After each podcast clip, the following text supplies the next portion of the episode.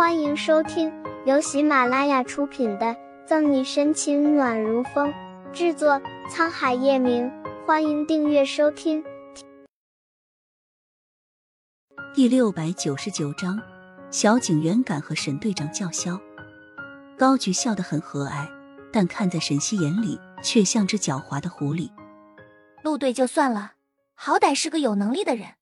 那个陈静算什么东西？为何要他带我们？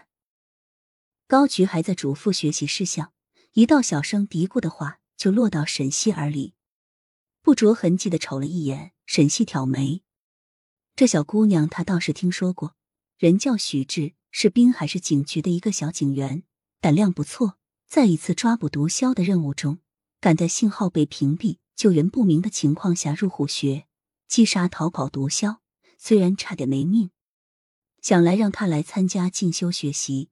滨海是对他是重点培养，纵然不服气，许志嘀咕一句后就没有再多说什么。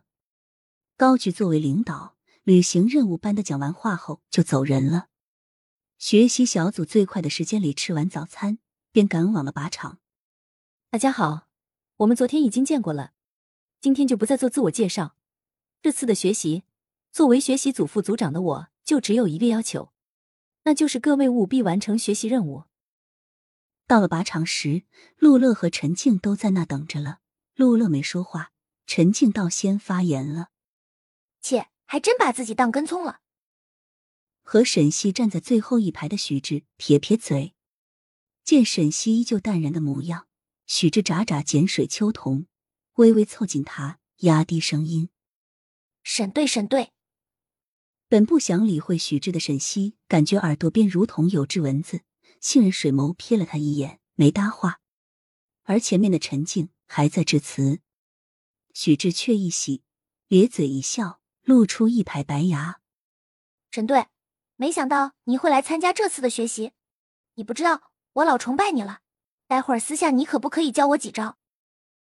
沈西依然没有搭许志的话，眼观鼻，鼻关心，俊姿站得很是标准。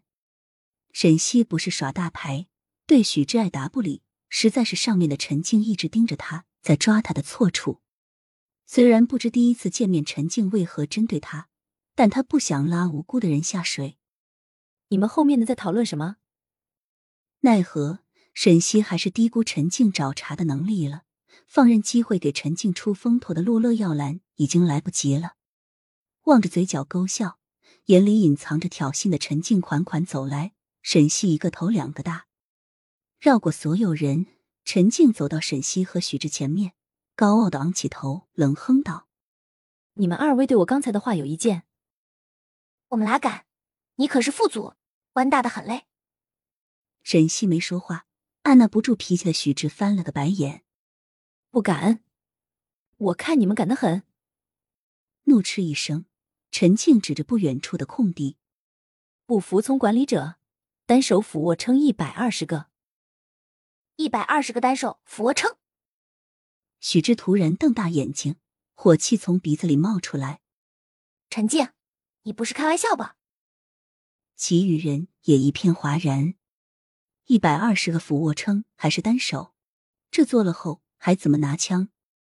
小静，陆乐也觉得过分了些，蹙眉劝道：“第一次做口头警告罢了，没必要罚这么重。”陆乐清楚陈静对沈西有意见，却不知道偏激的这么严重。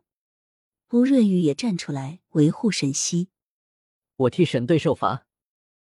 话一出口，沈西差点想掐死欧润玉。